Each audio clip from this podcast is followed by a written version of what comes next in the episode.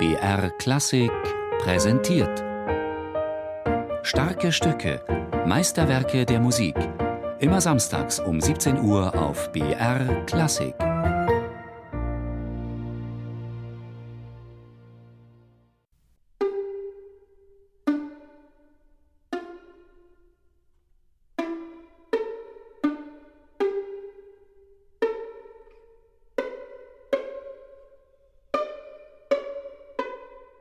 Eine Reihe von Tönen, laut, trocken, gezupft.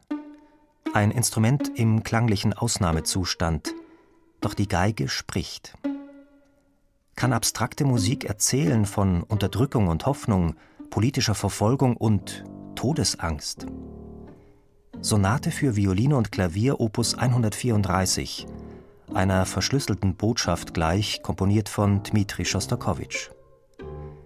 Ein langes, gewichtiges wie kraftraubendes Werk, spröde, sperrig und unbequem. Es scheint, als ob rein physisch unterstrichen werden müsse, was in Tönen sich philosophisch auszudrücken scheint. Ein Geschenk des Komponisten für David Oistrach zum 60. Geburtstag. Das ursprüngliche Geschenk, das zweite Violinkonzert, hatte der Komponist ein Jahr zu früh geliefert, weil er sich in der Jahreszahl geirrt hatte. So wurde der Geiger mit einer weiteren Musik, einer Sonate, bedacht. Das Werk erklang 1969 in Moskau zum ersten Mal. Violinsonate und zweites Violinkonzert sind unglaublich sparsame Stücke, ganz stille Stücke, wo teilweise sehr wenig passiert. Okay, und dann gibt es wieder große Eruptionen. Aber für mich sind die ganz stark geprägt von der Angst, mit der Schostakowitsch zeitlebens gelebt hat eben immer das Köfferchen parat, falls der KGB kommt und immer dieser Seiltanz zwischen gefördert werden und eventuell eben sofort abserviert werden. Da ist für mich auch alles, was vordergründig schön ist, kann man nicht wirklich nur schön spielen, weil da ist immer im Hintergrund die Angst. Erstmal denkt man, aha, was schönes tänzerisch ist, aber eigentlich ist es sehr makaber. Also man sagt einmal, das sei zu wie ging das nochmal? Alles Gute zum Geburtstag für David Eustach, weil da war ja die Vertauschung auch mit den Jahren und so weiter. Gut, da finde ich es auch enorm, wie ein Satz eigentlich nur durch fortissimo gespielt von einer unglaublichen Brutalität, aber es funktioniert. Ich weiß noch, als ich es gelernt habe, ich dachte, das wird so grauenhaft, die Leute halten sich die Ohren zu und aber diese Musik ist irgendwo so genial geschrieben, dass das funktioniert.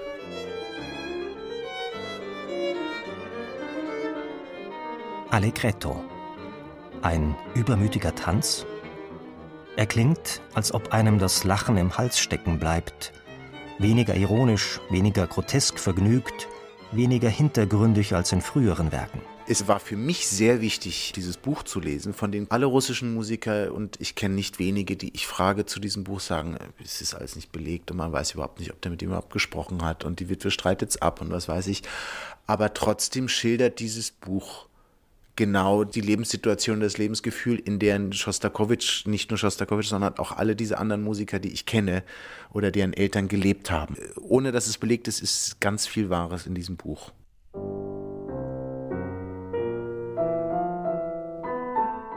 Zeugenaussage. Solomon Wolkow hatte die Aufzeichnungen über seine Gespräche mit dem Komponisten in den Westen geschmuggelt, vorbei am wachsamen Geheimdienst – auf seiner Flucht in die USA und 1979 erstmals veröffentlicht. Die Memoiren des Dmitri Schostakowitsch. Erinnerungen eines Künstlers, mal geschmäht, mal hofiert, nach dem Prinzip von Zuckerbrot und Peitsche von der herrschenden Klasse. Er hatte bald gelernt, seine Gedanken hinter wechselnden Masken zu verbergen und mit ironischem Unterton auf doppelbödige Weise zu komponieren. Vieles machte er ganz allein mit sich selbst aus.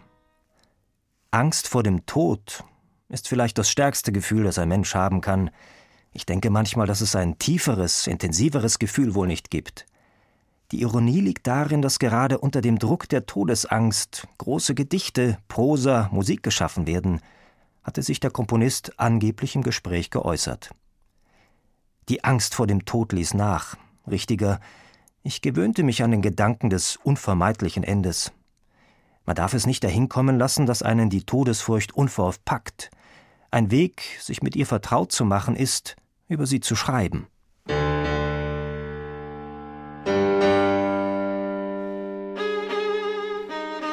Lang in seiner ganzen Sparsamkeit. Also man hat oft überhaupt nichts zu spielen oder man muss nur irgendwelche Pausen überbrücken.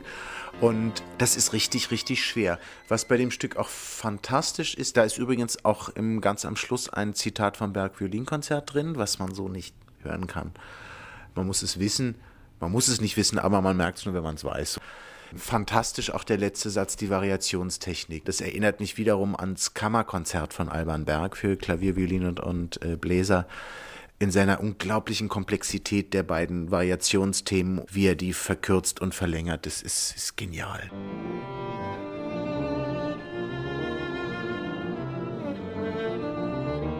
Die Reihe, die, die komplette Reihe sozusagen, wird einmal zitiert. Es gibt die Komponisten, die konsequent, ganz streng Zwölftonmusik gemacht haben. Und dann gibt es die Komponisten, die das relativ aufgelockert betrieben haben zu denen gehört Schostakowitsch. Insofern kann er immer wieder harmonische Bezüge reinbringen. Sobald das stattfindet, also sobald der Rückschritt von der strengen Zwölftonreihe stattfindet, ist es fantastisch.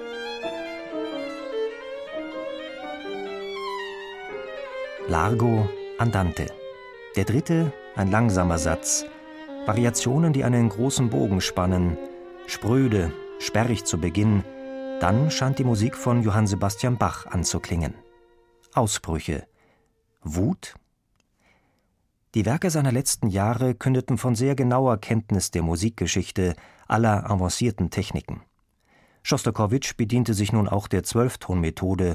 Sie war zu Stalins Zeiten verpönt gewesen, als formalistisch, als dekadent. Ihre Künstlichkeit schien Schostakowitsch nun besonders zu interessieren, als er den Tod musikalisch zu porträtieren suchte. Symbolisierte diese Methode, Töne anzuordnen, das Jenseitige, in dem Verbot, einen Ton zu wiederholen, ehe nicht alle zwölf Töne der Leiter erklungen waren? Schostakowitsch blieb seinem Stil treu. Er fand seinen eigenen Weg. Seine Reihen klangen harmonisch, ähnlich wie bei Alban Berg, dessen Musik er bewunderte. Dem Andenken eines Engels, das Violinkonzert von Berg, das vom Tod der erst 16-jährigen Monogropius erzählte, war Alban Bergs eigenes Requiem geworden. Sein letztes vollendetes Werk, dessen Reihe Schostakowitsch am Ende seiner Violinsonate zitierte. Ein Fingerzeig im Verborgenen. Selbst wenn die Leute nicht verstehen, was dort passiert, hören sie ganz konzentriert zu und sind, sind ergriffen. Und dass sie zuhören und das ist was Tolles.